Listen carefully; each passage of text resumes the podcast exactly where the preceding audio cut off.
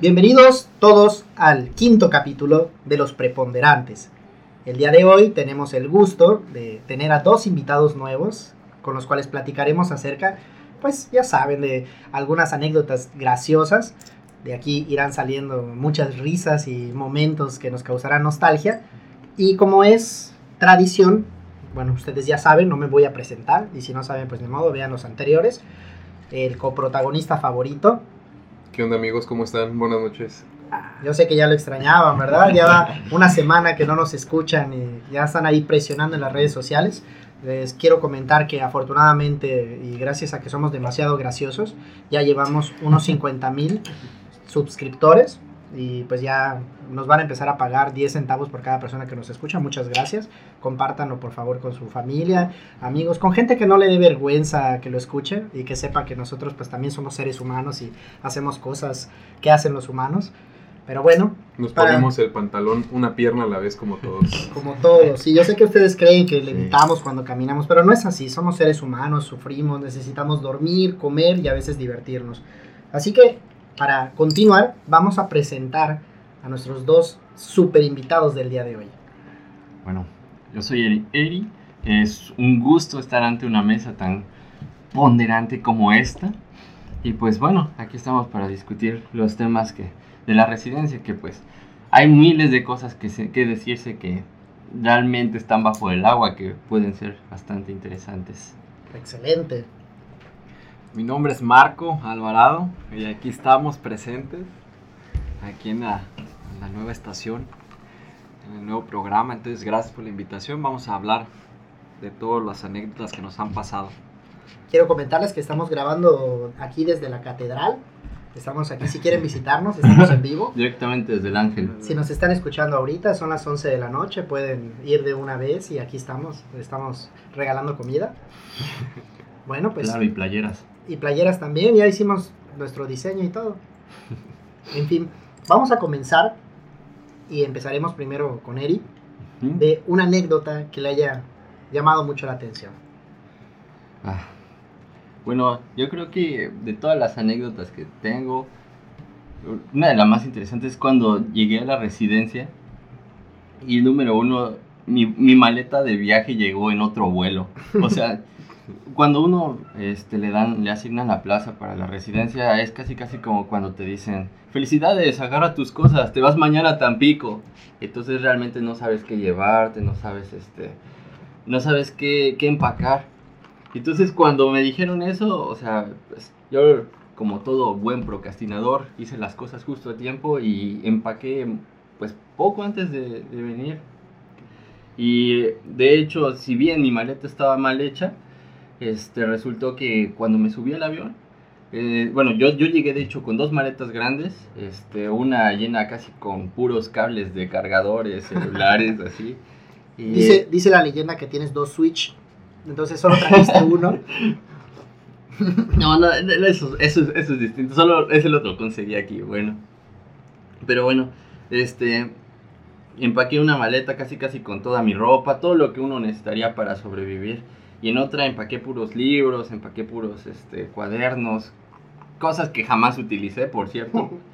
Y resulta que la maleta con todas las cosas indispensables llegó en otro vuelo, que porque no hubo suficiente espacio para el que este, venía directamente hacia acá, y entonces yo ahí estoy como baboso en la, en la, en la línea de, de, las, de las maletas esperando a que salga mi máquina, y jamás, mi, mi maleta y jamás llegó. Entonces este, tuve que ir a esperar y todo. Y luego me dijeron que iba a llegar hasta dentro de unas horas, pero me iban a dar mi casa, entonces este tuve que ir este, a mi casa, sin, con, nada más con una sola maleta, con la incertidumbre si iba a regresar o no. Ajá.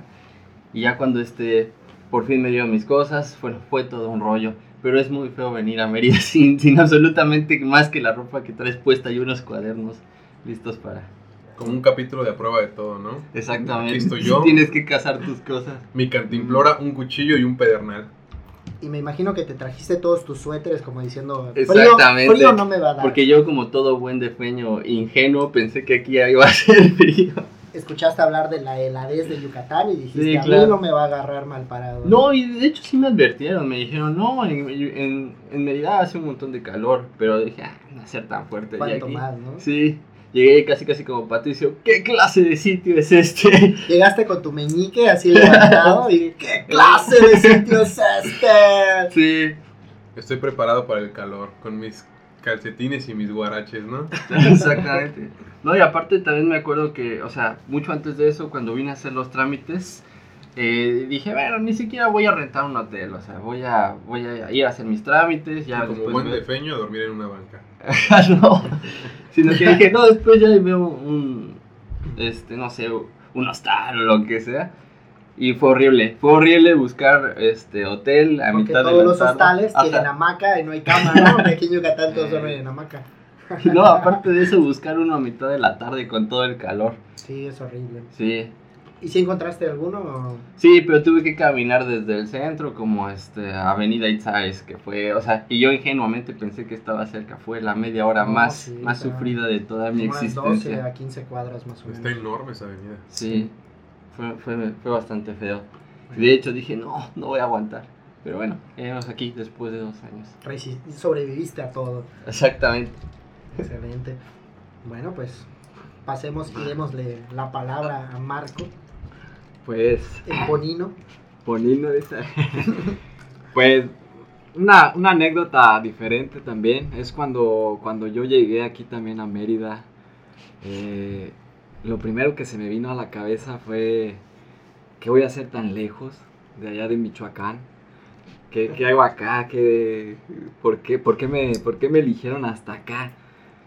Y bueno, pues ya llegué a final de cuentas y pues yo fui de las personas que llegué solo aquí a Mérida también, con dos maletas nada más.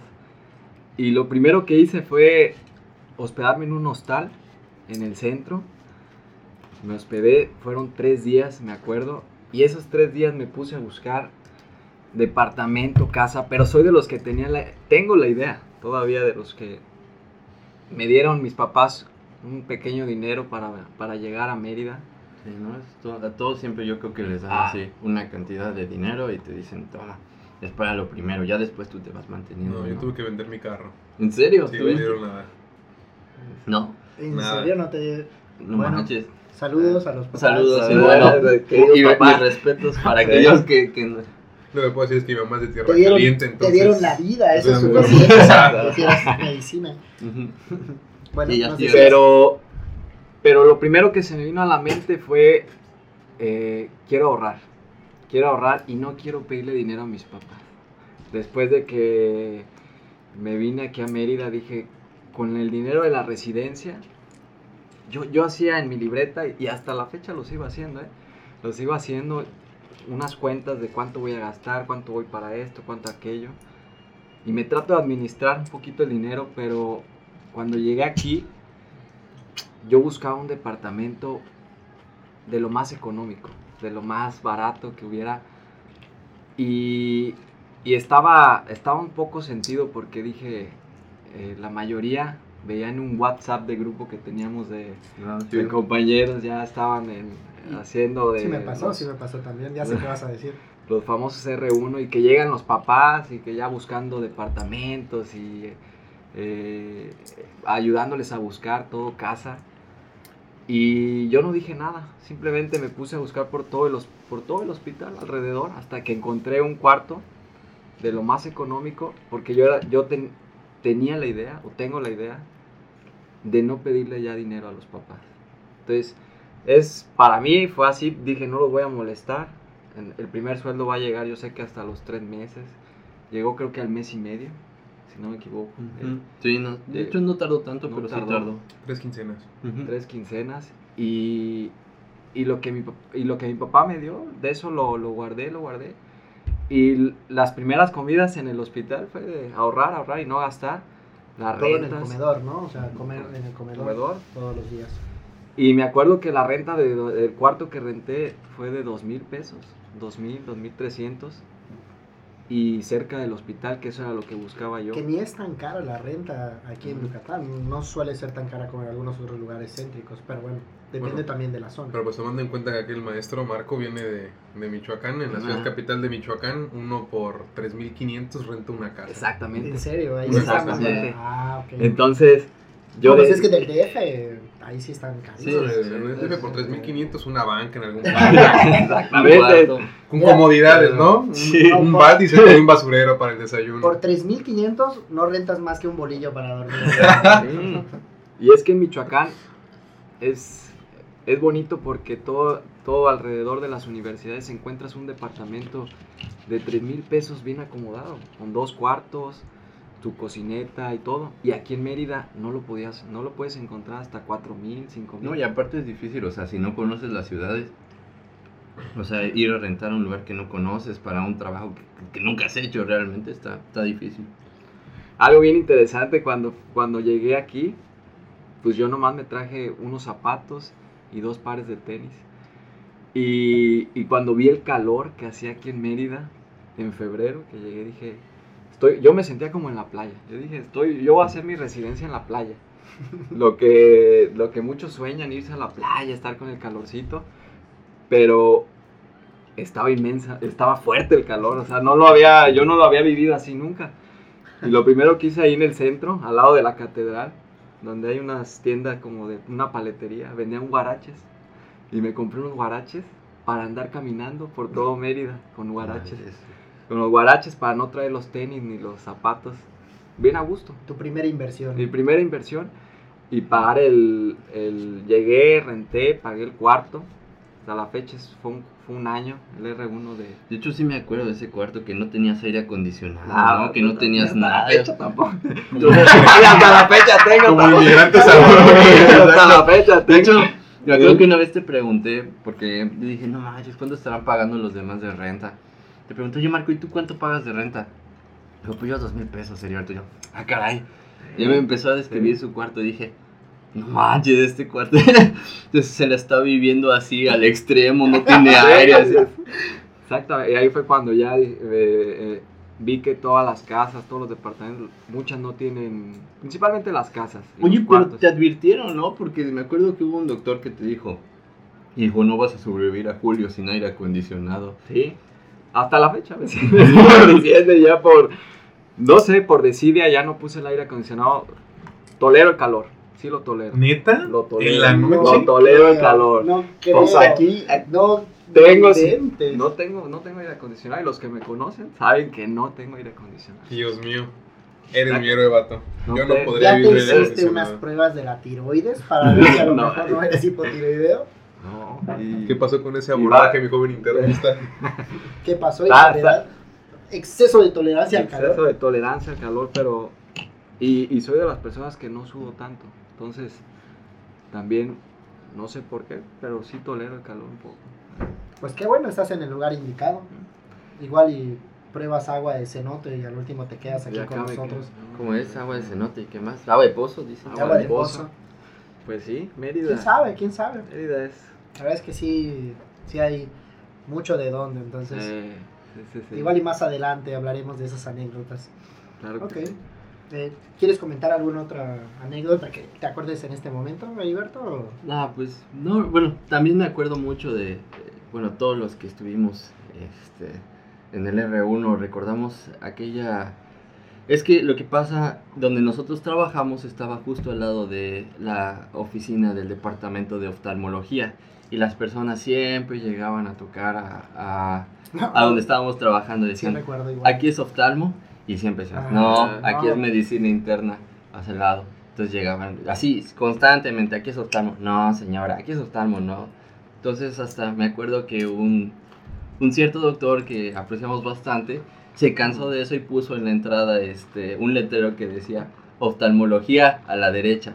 Y funcionó, funcionó bastante bien. Hasta que llegó una señora y dijo, ese letrero no podrá detenerme, porque yo no sé leer. Porque yo no sé, porque yo no puedo ver, ¿verdad? no, Yo un oftalmo. No, De hecho, es irónico porque les pones eso y ellos van porque no pueden ver cómo Sí. les pones un letrero. Y justamente eso pasó, llegó la señora y tocó. Y entonces el doctor se paró así, súper este, enojado, y le dijo, señora, ¿qué no está viendo? Aquí por eso pusimos este letrero. O sea, ¿qué no ve? Aquí dice oftalmología a la derecha. Y la señora igual de enojada le dice, pues sí, no veo, por eso estoy buscando oftalmología. Ya me imagino la pobre señora, ¿no? Con glaucoma y... Sí. Ah, qué mala onda. Pero bueno, sí, sí suena como que irónico. Sí, pero bueno. Pensé que ibas a decir que, que olía galleta por las mañanas. Sí, claro. De hecho, ya sabías más o menos qué hora era, porque como trabajábamos cerca de la galletera, ah, ya sabes más o menos a qué hora horneas. Vas agarrando los horarios de la galletera. Muy bien. ¿Se acuerdan de qué fue lo que más les desagradó comer mientras estaban en la residencia? Algo que dijeran. Digo, porque a lo mejor no, puede- no son muy remilgosos con la comida y comen cualquier cosa. Pero ¿se acuerdan de algún plato que les haya dicho, no, hombre, este no lo quiero volver a probar nunca más en mi vida? Pues es Eh. que más que un plato, yo creo que fue que nos hartamos, porque por ejemplo en el comedor nos dan pollo en diferentes colores a Si diferentes vas a decir horas. calamar, yo también estoy de acuerdo que es la peor de todas. Fí- El calamar no me desagrada tanto. ¿Les dieron calamar? Sí, nos daban calamar. No es ceviche. ¿eh? Ajá. Casi, casi pozole de calamar, Ajá. mole de calamar. Anda todo la osa. Sí, era como un guiso misterioso de calamar.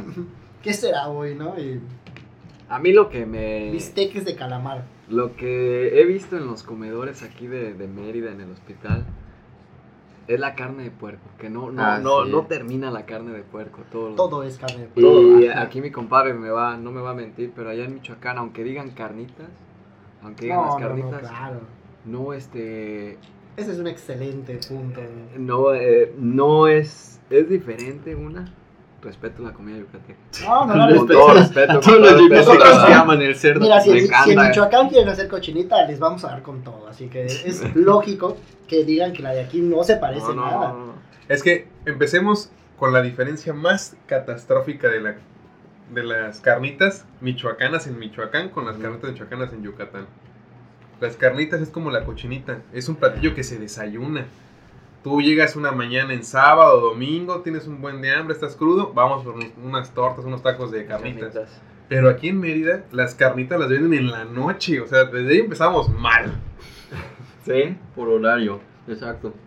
Y O sea, ¿quién cena una torta de cochinita aquí, no? Todo eso, oye, qué raro. Exacto. Y, y allá no se, no se ve ese, ese sazón de, las car- de, de la carne de puerco que tienen aquí. Es, es, es claro, pero esas carnitas michoacanas no, no van a compararse. No, claro. No, jamás. Con todo respeto, Marile. Marile, me encanta tu comida de aquí de, de Mérida, pero respeto a tu Eh, gente y a tu es que- comida, pero voy a nombrar a, a la, a, A mi su com- dama. a mi compañera Marile, pero ella es yucateca de corazón. Y es comida Y muy bien, ¿eh? Yucateca de corazón. Pero yo creo que está difícil que encuentres un yucateco que no sea yucateco de corazón. no, de- Claro. Sería como que excomulgado, yo creo. sí, Hay algunos pues, que ni siquiera son de Yucatán y son yucatecos de corazón. Bueno, sí. Pero ella, ella ama su comida y ella siempre habla muy bien de su comida y lo respeto, ¿eh? Muy bien. Creo que ese es uno de los temas más controvertidos y creo que depende de, de dónde vengan porque hay algunos lugares donde no hay tanta comida o variación en la comida, tanta variedad, perdón. Pero es un tema que sí, sí suena mucho con Michoacán porque hay muchas cosas que no hay en otros estados y que son tan diferentes, intentan tal vez imitar, o sea, los uchepos, las corundas, que tal vez tienen la misma base para, por ejemplo, los tamales, el pip, ¿no? Que es más en realidad, pero que ese, ese sabor que tienen no se parece en nada a ningún otro que intente imitarlo. Esa es la realidad. En el caso, por ejemplo, de la Ciudad de México, que tampoco he ido tantas veces, pasa que hay de todo En un bolillo. en un bolillo. Todo está Todo dentro en de un bolillo. bolillo. un bolillo. Ah, Hace poquito vi Todo que desarrollaron el capuchino de bolillo. ¿Sí lo vieron? Torta de capuchino. Es genial, pero ah, depende. En vez de. Aquí nosotros agarramos el pan y lo chopeamos en el café. eh, No, eh, y dijeron, vamos a poner mejor el café dentro y pues así. Sí, no, nosotros Mejor chopeemos el café en el pan. Pero No, si no, hay algo que no sé por qué, porque no es tan diferente en cuanto a sabor. Los tlacoyos. Me, me encanta, no sé por qué, pero me encanta. Un tlacoyo me encanta. Son una delicia. Sí, claro. Y no sé qué es realmente lo que tiene de diferente de sabor, porque al final pues es como un pedacito de masa con relleno de algo El Cinco tlacoyo es millones de quistes de estrongiloides vermicularis o algo así. Sí, Sientes cómo perfora tu intestino, ¿no? Claro. Es internacional. Porque está ahumado, ¿no? Con más de un millón de partículas por millón de polución. Oye, yo creo que sí puede ser eso, ¿no? El sazón. Bueno, Ujú. Vamos, mm, Sí, vamos a, vamos a hablar de los frijoles. De los, de frijoles que, que tiene Mérida. Híjole. Bueno, pero voy a, voy a decir especialmente los que tenemos en la, Mira, vas a en la ganar fans residencia. y vas a ganar Enemigos. No, no, no, en la pasa resi- nada. En la residencia tenemos esos frijoles que nos dan en el comedor, que están sabrosos. Están sabrosos. No, Pero algo, no, no. a- a- a- algo que, algo que. Este programa no se caracteriza Sí, por ser no. políticamente correcto, amigo. Aquí no A intentamos. ver, hay, algo que no, que yo los dejé de, de- de probar cuando vi algo en los frijoles. eh. Una cucaracha, No, una piedra, no, no, no. un Vi que, arroz, vi que cuando los servían y los dejabas un ratito en, en tu, en tu plato, Se llenaba se llenaba hasta, hasta, hasta, Eso hasta es adelante de manteca. muy común. Sí, Oh, decía yo. Allá, allá nunca los había visto Es así. que es como el café, o No sea, lo había visto. frío no. Desde ahí lo dejé de probar. A, a mí, a lo que me llama la atención también de lo que decías hace ratito del cerdo es que exageran. O sea, bueno, en el sentido de que, por ejemplo, hacen hasta. Luego crees que te dan carne de res. No, es una mentira. El, el yo pensé que era res cuando dije, ah, qué rico se ve ese bistec. No manches, con sus cebollitas al fin, algo así. Te lo comes y, te- y con cada mordida te das dando cuenta de cómo te vieron la cara, que sigue siendo el mismo cerdo que te daban antes. Lo que pasa es que como cápsula histórica es, tiene que ver con los españoles cuando llegaron a la península y el único animal que pudieron transportar. Y que la tierra aquí en la península no es buena para otro tipo de, de De agricultura animal, ¿no? De ganadería. Y entonces por eso usan el cerdo. La verdad, yo también cuando llegué lo que más me sorprendió es que hay tantas modalidades de cerdo. ¿no? O sea, cerdo con nombres mayas súper exóticos, como el pukchuk. Que la verdad está bueno. Está Jamás rico, en mi vida sabroso. había comido carne asada de Claro, puerco. está, Ah, está Está el deliciosa. quitán, Es de lo más rico que tiene. Está muy rico, la verdad. Mm. Hacen el cerdo increíblemente. Obviamente, porque se especializaron. Bueno. Hicieron su- Sí. Y también la cochinita, para los que no han tenido la fortuna de visitar la, la península, en particular Yucatán, y han comido cochinita en Michoacán, el DF, cualquier otro estado que no sea Yucatán, les han vendido gato por libre. No sabe ni siquiera parecido a la cochinita de aquí.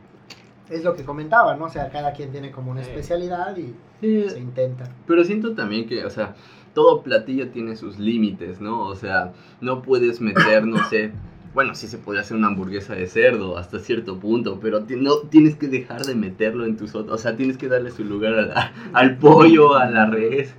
Pero sí, está, está difícil. Tengo un compañero que hizo nefrología, que probablemente nos escuchará ahora que está en vivo.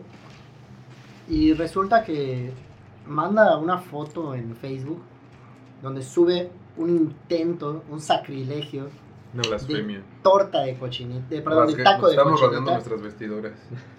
Tiene un taco de cochinita con una tortilla que quién sabe de cómo la hicieron porque está toda deforme.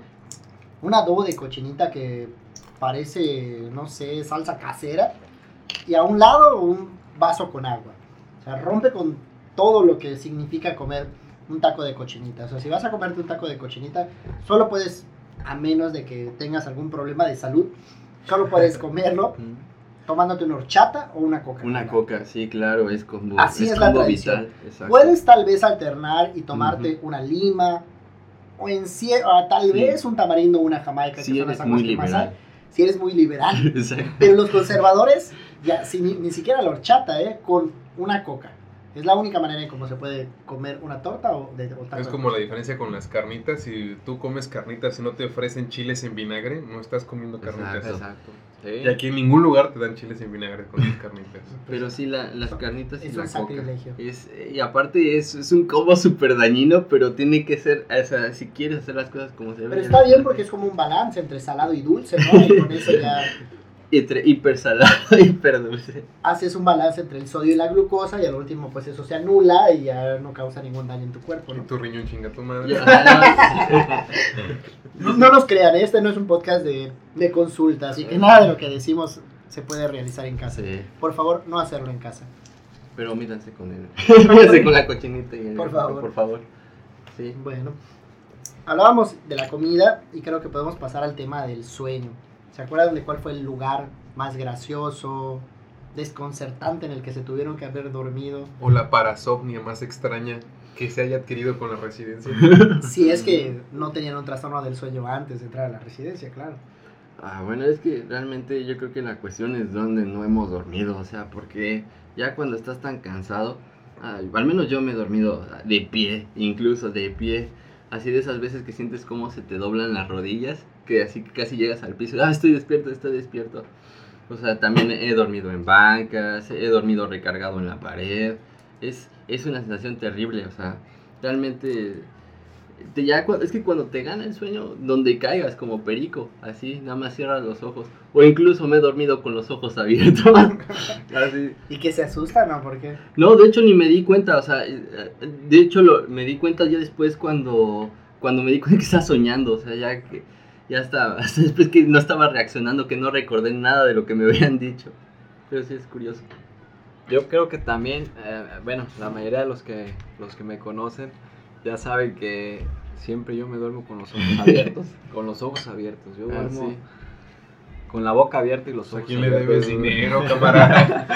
Le veo todo así con los ojos y luego se amanecen todos hinchados de sapo. Y Todos ya, irritados, y todos ¿no? irritados y parece que ando marihuano, borracho, lo que sea, pero tengo esa costumbre de dormir con los ojos abiertos, siempre. Entonces ya a los que me vean que digan, ah caray, Marco está despierto, está... No se porta mal, solo no duerme. No, solo no Los ojos duerme. rojos no son por nada. Pero, pero no, pues una anécdota es de que ahora en este segundo año, en, en dos exámenes que hubo, me quedé dormido. En un Totalmente, me quedé dormido y cuando llegó el tiempo que hice en 10 minutos, yo me agarré contestando lo puro tonto. Tas, tas, tas, tas, tas, porque me quedé dormido, se me fue el avión. Totalmente, se fue el avión. Y ya, lo contesté, pero... Sí, sí me, sí me No. acuerdo. Y sacaste más en ese examen que algunos que no se entendieron. Así Eh, que sí, no fue, el de, fue el de neumo, no se me olvida, fue el de neumología del doctor, de, lo- de Del un, do- doctor. de un doctor por ahí. De un Ah, doctor de- afroamericano. Afroamericano, ¿eh? El Saludos. doctor Solera. La mamba negra. Saludos a la mamba negra donde quiera que esté.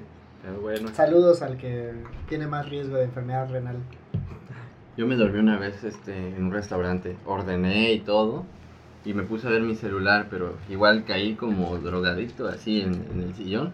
Ya me despertó nada, porque de hecho lo pedí para llevar. Y se siente horrible porque te dan así de, aquí está tu pedido ya, toma y vete, por favor, vete a dormir a otro lado. Ok. Pues decías que ¿dónde no has dormido? ¿Alguna vez has dormido en una hamaca? Fíjate que no. Ah, ya ves. ahorita, Le atiné. aquí- ¿De dónde no has No dormido? puedo acostumbrarme a una hamaca, o sea... ¿Por qué no? Sí puedo acostarme un rato, pero es que no, no entiendo, es como dormir en un saco, es como si te, es como si te metieran una bolsa y te llevaran así como gato. No sé, no, no, no me agarro y siento y que aquí hay muchísimas personas que no pueden dormir en cama, y a mí pasa lo contrario. Eres de esas personas que tienen miedo de caerse cuando se suben a una hamaca, ¿no? Bueno, yo en ese mes que tuve roté en urgencias en el R2, recuerdo claramente que de 10 TCEs de moderados a severos en adultos mayores, Bien, 8 ¿verdad? eran por caída de hamaca. Mira, voy a decir algo muy yucateco, pero tu culo. ¿Cómo van a, hacer- ¿Cómo van a tener traumatismo por caerse de la hamaca? No inventes. Era de la causa más común de que de, en sala de choque urgencias. ¿Qué le pasó? Se cayó de su hamaca y una fractura así sumida en el No pantano. inventes, ¡Tu ¿no? santo No, Dios! sí, hecho Fractura de base de cráneo. Eso y una moto creo que son como un hacedor de viudas. sí. No inventes, claro Si que no. Tuviera 10 pesos por cada este padecimiento actual que inicia con estaba acostado en su hamaca cuando de repente tuvo una caída y pérdida del estado de conciencia. Pero sí, yo no me No agarro. sabía eso. No me agarro para nada en las hamacas. O sea, es que, o sea, está cómodo y lo que quieras, pero siento que no es así para dormir, para descansar. Me siento como, como atrapado, como, embolsado. Creo que tiene cierto trastorno que no está relacionado con el No. sueño, porque sentirte atrapado en una hamaca ya, ya va un poquito más Ya allá. está muy cañón. Tal vez, es, cañón. no, tal vez es la sensación de dormir en una hamaca dentro de un edificio. O sea, por ejemplo, no tengo problema con dormir en una hamaca en la Pero playa. sí dentro de un edificio muy pequeño, ¿no? Creo que seguimos con que hay un problema más allá del sueño. Yo sí puedo. Sí yo subes sí, en el, en el elevador, ¿no? En el ascensor. ¿o? Sí, Ah, Yo sí puedo dormir en hamaca. Y, y es, bien, es bien chido porque le- les platicas a tus compañeros de otros estados cómo, cómo viven acá en Mérida, cómo duermen, cómo llegas tan cansado que caes o en la cama o en una hamaca. Y lo, cuando yo, yo por ejemplo, el- donde vivía el año pasado, dejaba la puerta abierta. La puerta abierta porque yo decía, aquí, aquí no pasa nada en Mérida. Así es. Y yo es iba por las calles y veía las Sí. puertas abiertas y con las hamacas y hasta la fecha. Y así la dejaba porque no tenía aire acondicionado. Sigo sin tener todavía aire Claro, pero acondicionado. la seguridad de que no se van a meter a tu casa, que no te van a... Pero Por no, favor, hay que hacer una colecta. por Por favor, aire acondicionado a no. este maestro. Le quedan dos años acá. Sí, por favor. Todo lo que recolectemos en este episodio destinado será para- destinado para comprar un aire acondicionado para Marco. No, pero, pero no vamos a mentir, pero en, en Michoacán se puede dormir con la puerta abierta. Ay, Dios mío. no. Jamás. No, Jamás. no. Sí se puede, pero solo una vez, ¿no? Solo una vez, la, la última vez. Y en el DF. No, obviamente. De hecho, igual cuando yo llegué, o sea, vi exactamente lo, lo mismo que Marco. O sea, la gente en la calle con sus celulares, los carros así, este, con los seguros arriba. Y obviamente cuando uno va a un lugar es nuevo, tiene miedo de que le pase algo, ¿no? O sea, tiene miedo de todas las nuevas amenazas. Pero realmente llegando ahí y siendo de feño y viendo todos estos puntos como de vulnerabilidad, te pones a pensar, demonios, tal vez yo sea la amenaza, o sea, sería tan fácil quitarle sus posesiones a ese yucateco de acá. Y es la razón por la que le seguimos teniendo miedo. Porque hasta tú que eres muy tranquilo piensas eso, imagínate los gañanes. Así, migración de Yucatán, lo que dijo Heriberto es mentira. Pero no, no a mi gente, por favor. No, no, no lo deporten. Ok. Bueno, pues cambiando, ya habíamos platicado entonces de eh, la comida, también un poquito del sueño. Y creo que estaría un poquito gracioso igual de que habláramos acerca de algunas cosas académicas durante la residencia. Me refiero a algo, alguna anécdota muy graciosa que recuerden de algún pase de visita, de alguna entrega de guardia o en relación médico-paciente con alguno de los yucatecos que han tratado. Hostia. Hostia. Vas. Pues, Que, que quien quiera, ¿eh? O sea, no se peleen. No, no, no. Le cedo la palabra al compadre. No vaya a ser. bueno, en los pases de visita siempre, siempre es difícil aprenderte todo de todos los pacientes. O sea, uno, por ejemplo, aunque llegues muy temprano y los estudies y como dicen que debes, o sea, hacerlo así en forma, siempre hay algo que se te está escapando. Entonces, eh, luego a la hora de que tienes que presentar al paciente, no te queda, o sea, como tienes muchos huecos respecto a la información de tu paciente, no te queda más que asentir lo que se va, va saliendo en el pase de visita, porque hay cosas que realmente no sabes. Por ejemplo, estás presentando un paciente con tu compañero y va diciendo, ah, sí, y es diabético desde hace tres años, y tú, aunque no tengas ni idea desde hace cuántos diabético, haces con la cabeza así, asintiendo, ah, sí, claro, es diabético. Y eh, su último ingreso fue en mayo y tú sigues asintiendo, sí, claro, fue en mayo. Y cuando te preguntan algo es, y como dijo mi compañero, pues ya tiene varios ingresos como diabetes, de, de hipertensión. Realmente siempre es difícil, o sea, aprenderte todo de, todas las, de, de todos tus pacientes y muchas veces pues tienes que, que arreglártelas para improvisar.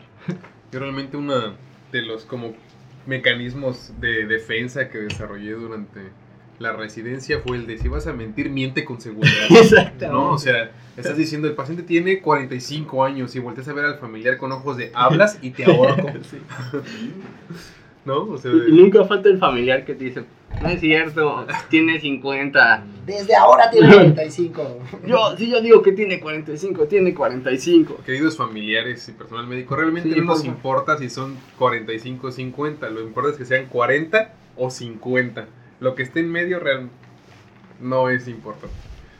O luego no te falta el familiar que le preguntas algo te dice, ¿es diabético? No, no, no es diabético. Y en el pase de visita, es que es diabético, mire aquí, y saca una bolsa de medicamentos que está tomando y el médico te dice, ¿y por qué no preguntaste eso? Y volteas a ver a la, a la familia con cara de perra mentirosa, me dijiste que no.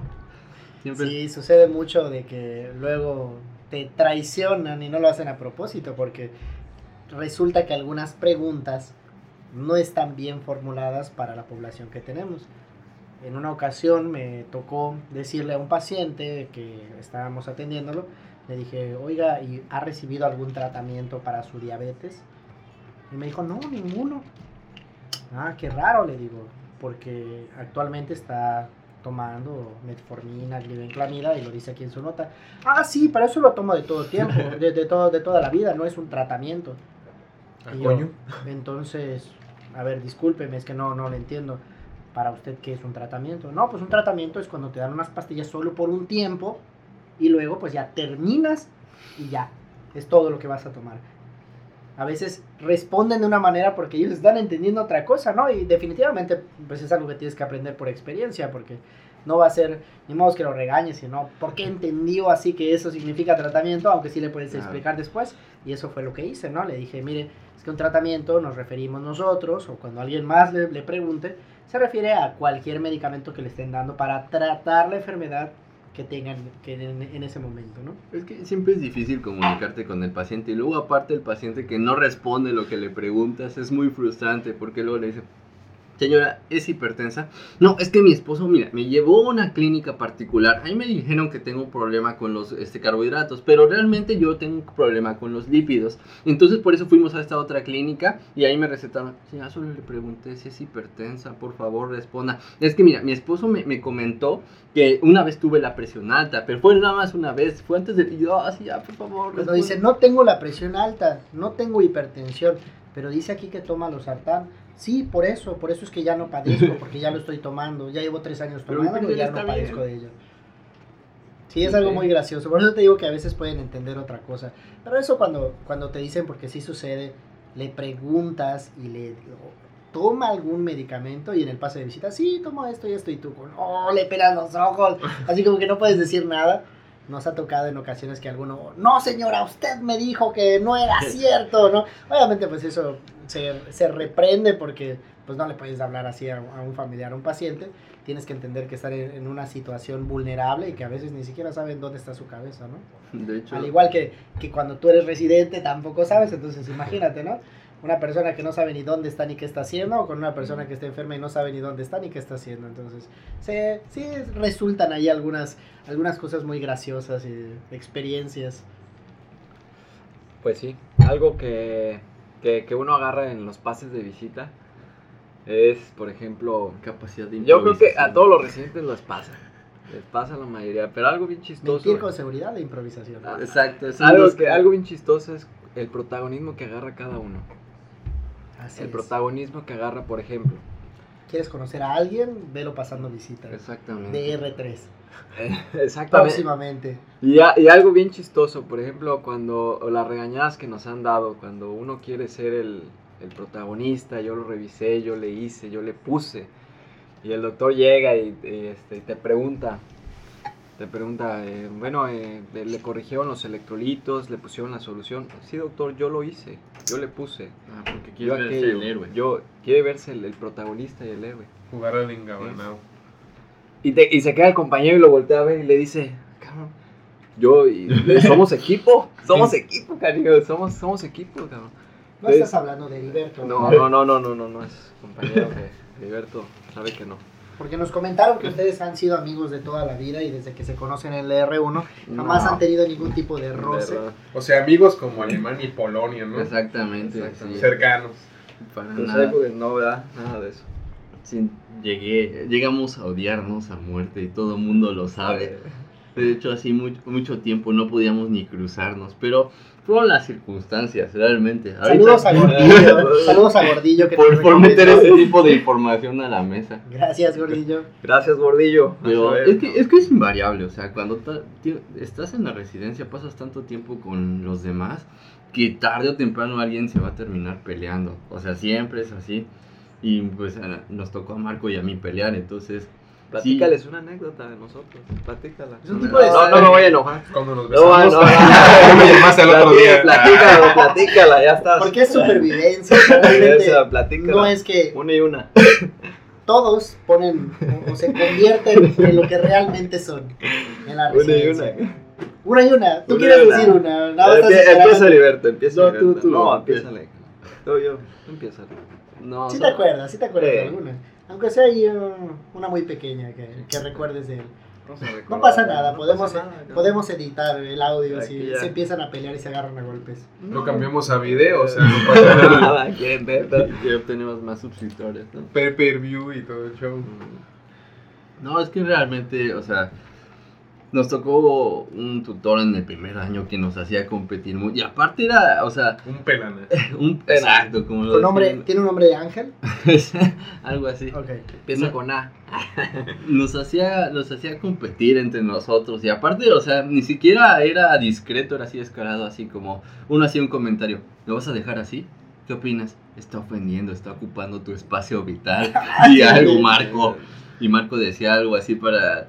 Y yo, o sea, para discriminar mi comentario. Y luego yo tenía que decir algo para discriminar el suyo. Fue, fue muy Pero horrible. llegué a discriminarlo.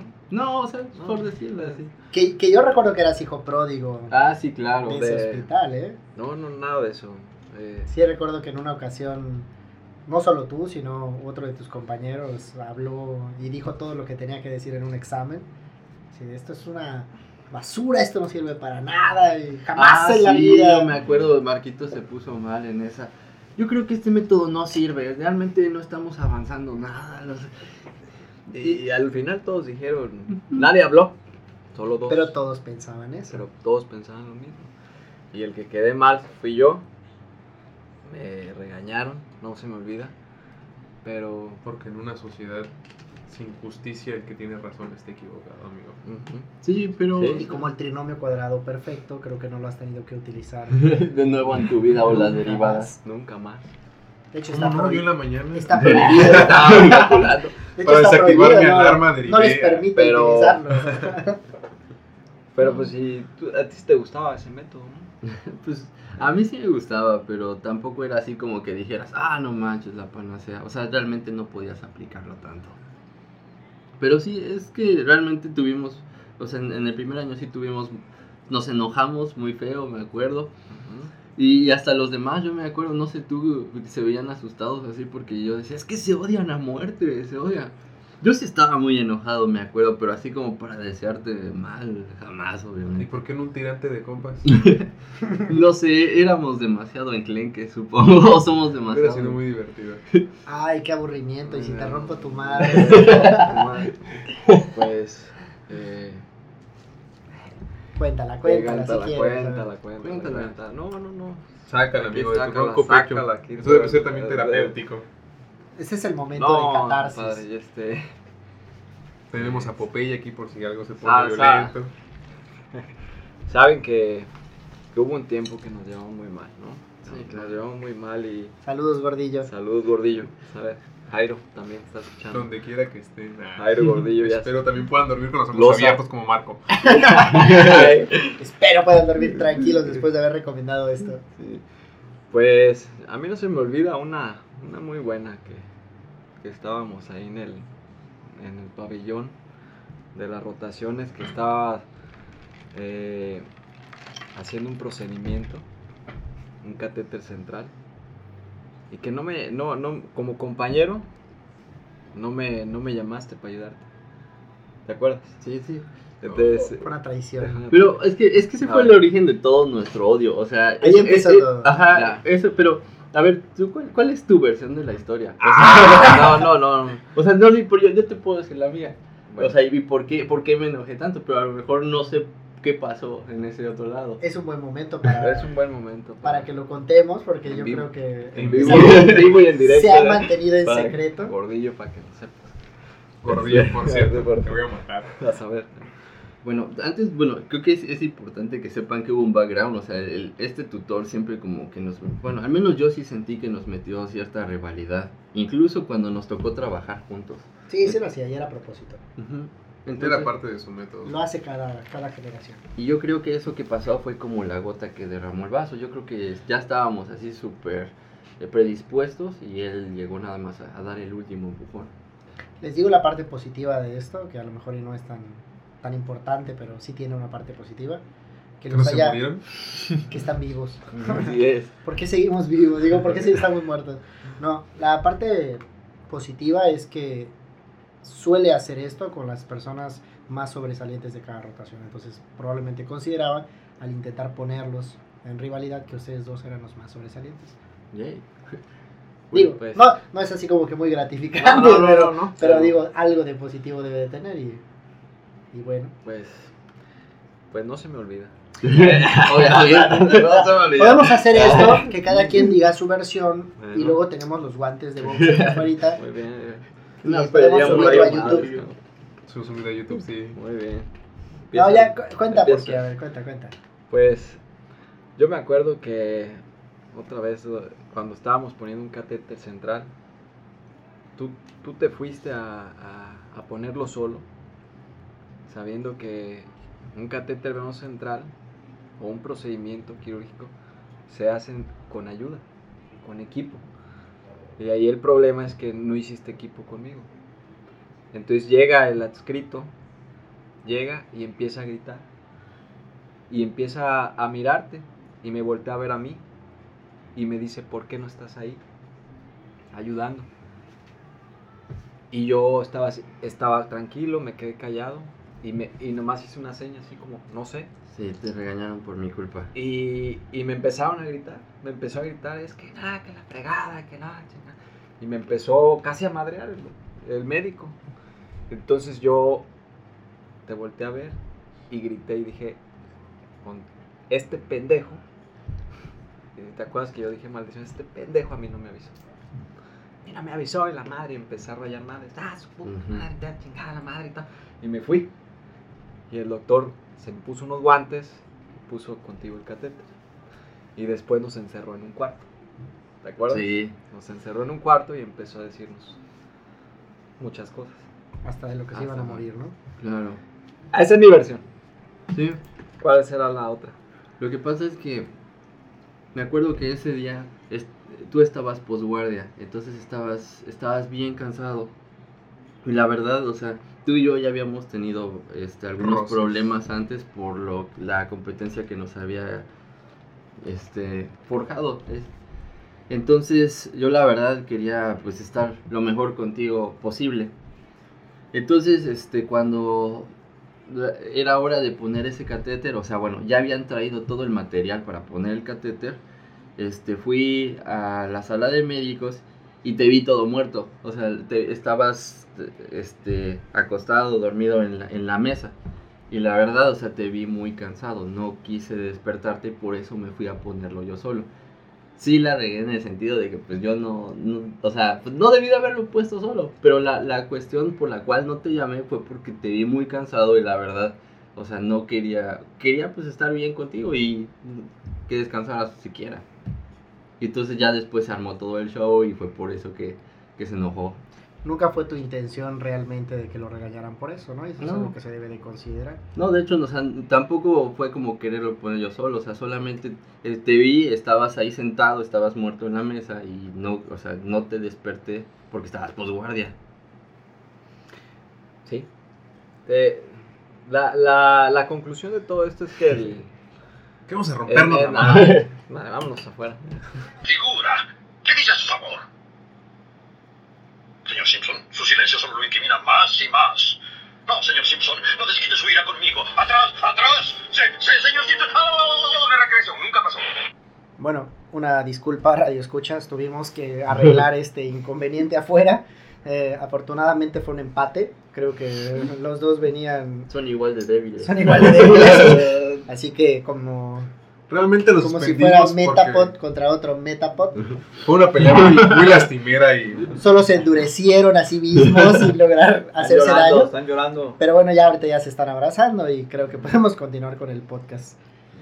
Bueno, para continuar, creo que nos falta una anécdota acerca de algo relacionado a las fiestas, al ocio, Y no sé si te acuerdes, Eri, de algún, de algún momento muy gracioso que hayas tenido, pero en la parte del ocio, fuera del hospital. Que no incluya mancillación. Mancillación o... Donde no te puedes automancillar. Pues... No, de hecho no, casi no salí durante este año. Algo que no sea mancillarse, ¿no? No, mira, si, si vas a decir eso, no. no. Algún otro tipo de ocio. Que, que de hecho puede ser algo relacionado a los videojuegos o algo que esté fuera del ámbito médico. Que también, como humanos, pues hacemos otras cosas que no sea estudiar y quemarnos las pestañas.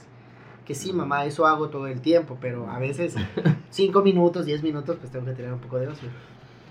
No, pues, ¿te acuerdas de hecho esa vez que, que salimos, este, cuando apenas estaba iniciando el año, que salimos con diamante y todo, que incluso hasta después ya no tuvimos a dónde ir y, y íbamos a terminar banqueteando?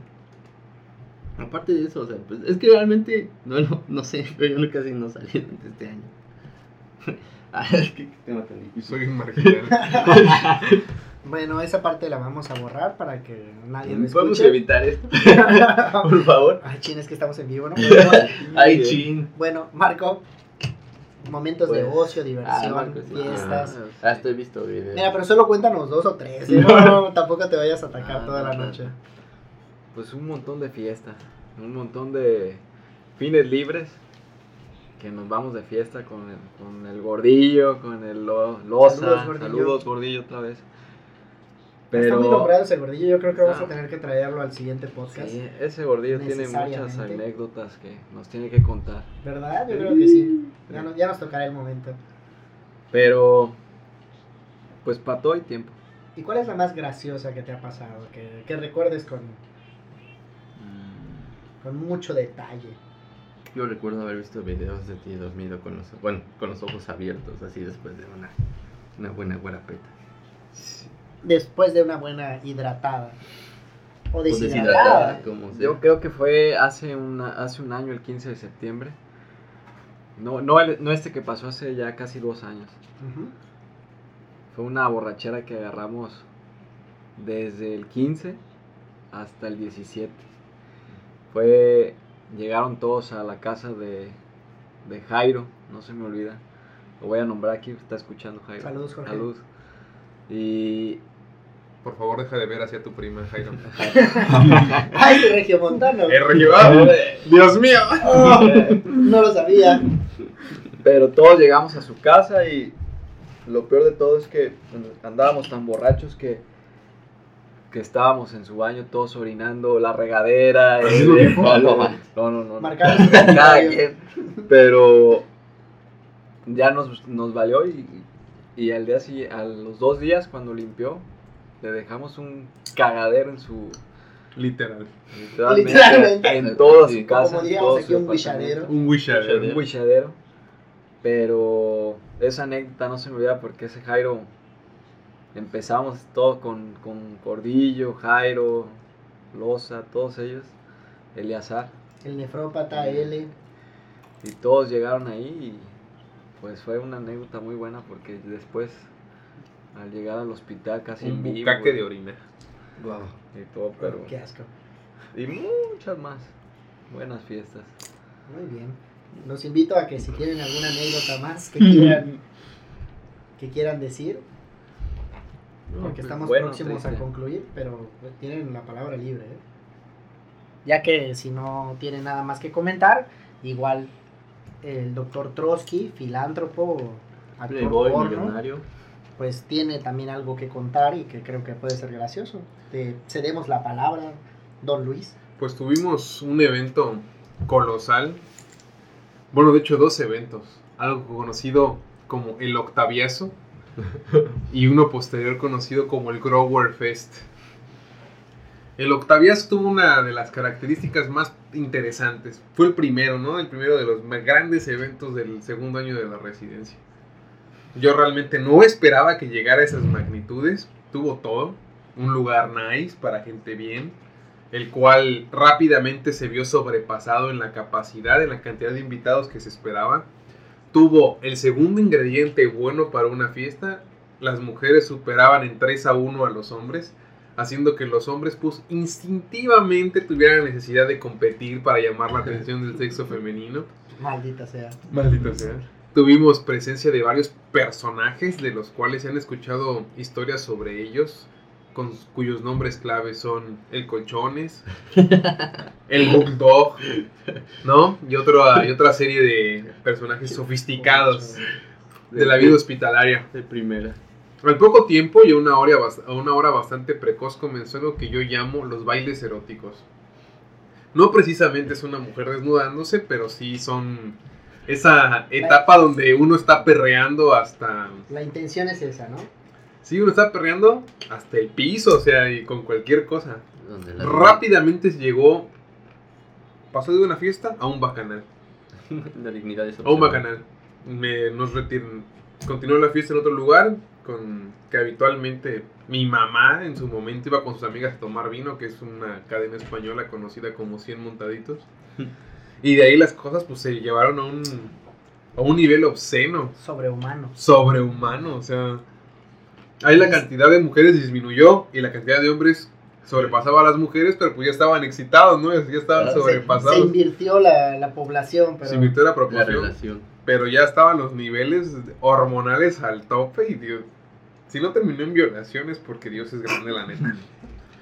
dicen que estaba tan feo que una, un sujeto perrió hasta que se le rompió el pantalón. Se le rompió su pantalón, es correcto, y su pobre novia tuvo que cargarlo hasta su domicilio en condiciones paupérrimas. En esa misma fiesta estaban unas de las invitadas arriba de su vehículo. Iba en una calle en sentido contrario hacia un alcoholímetro. Y, su y la lógica les dijo, güey, no mames, voy en sentido contrario hacia un alcoholímetro. Y si apago las luces, a huevo no me van a ver.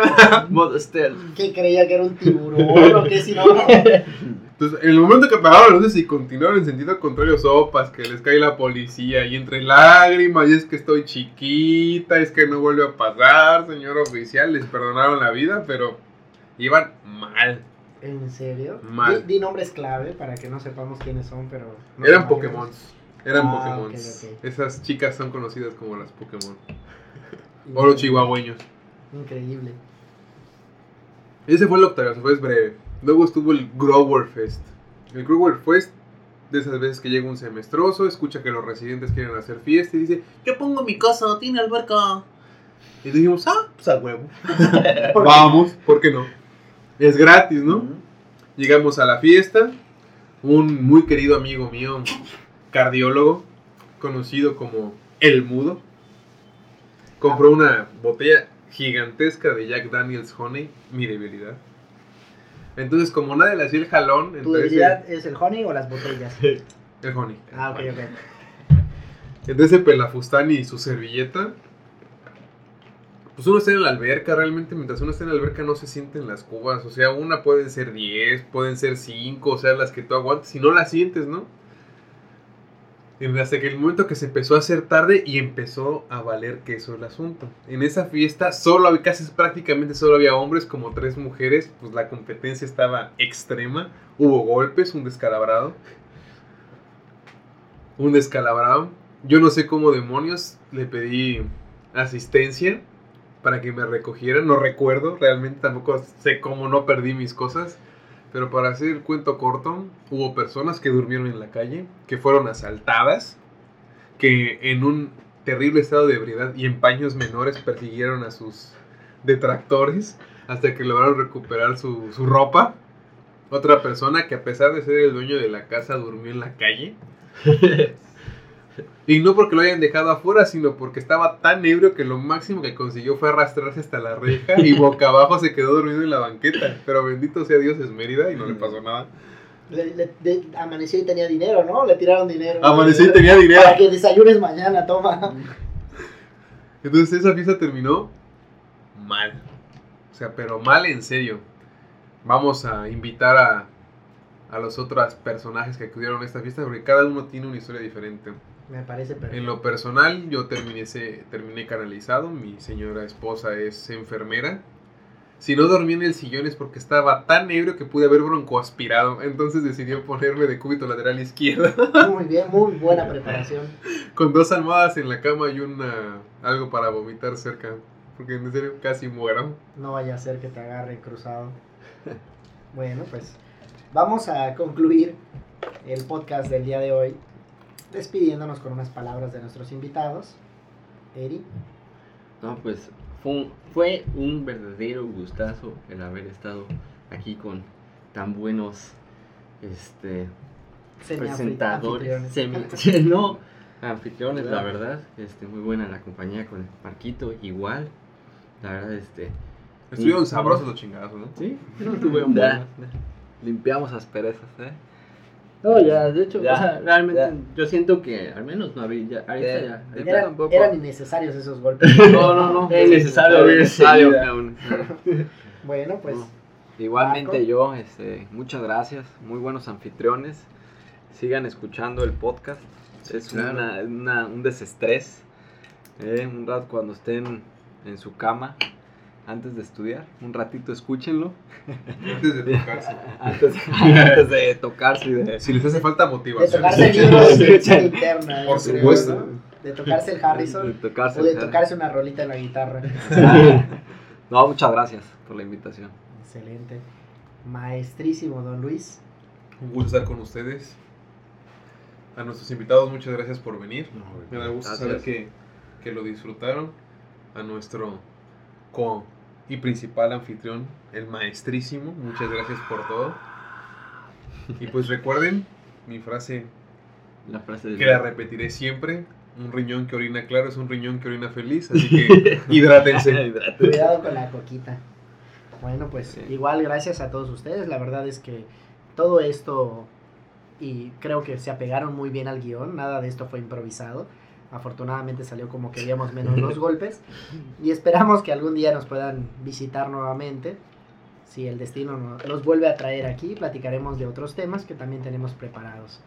Ya concluyendo con esto, eh, quiero decirles que vamos a estar haciendo estas grabaciones una vez cada semana para que podamos mantener el hilo y empezaremos a meter más temas como, como se vaya preparando cada vez más. Yo creo que podemos hablar de otros temas que no hemos estado hablando, pero creo que aún tenemos mucho que contar. Entonces puede ser que la segunda temporada esté cerca, pero por lo pronto continuaremos con esos mismos temas.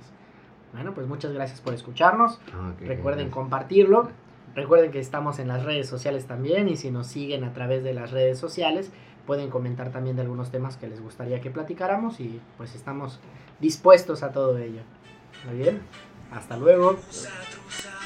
Se le ve horrible amiga, yo creo que eso ya no se usa. Eso en un hombre se ve muy mal, no hay ninguna excusa. Que use boxers buenos, no calzones de las frutas. Esos son los que usa mi papá.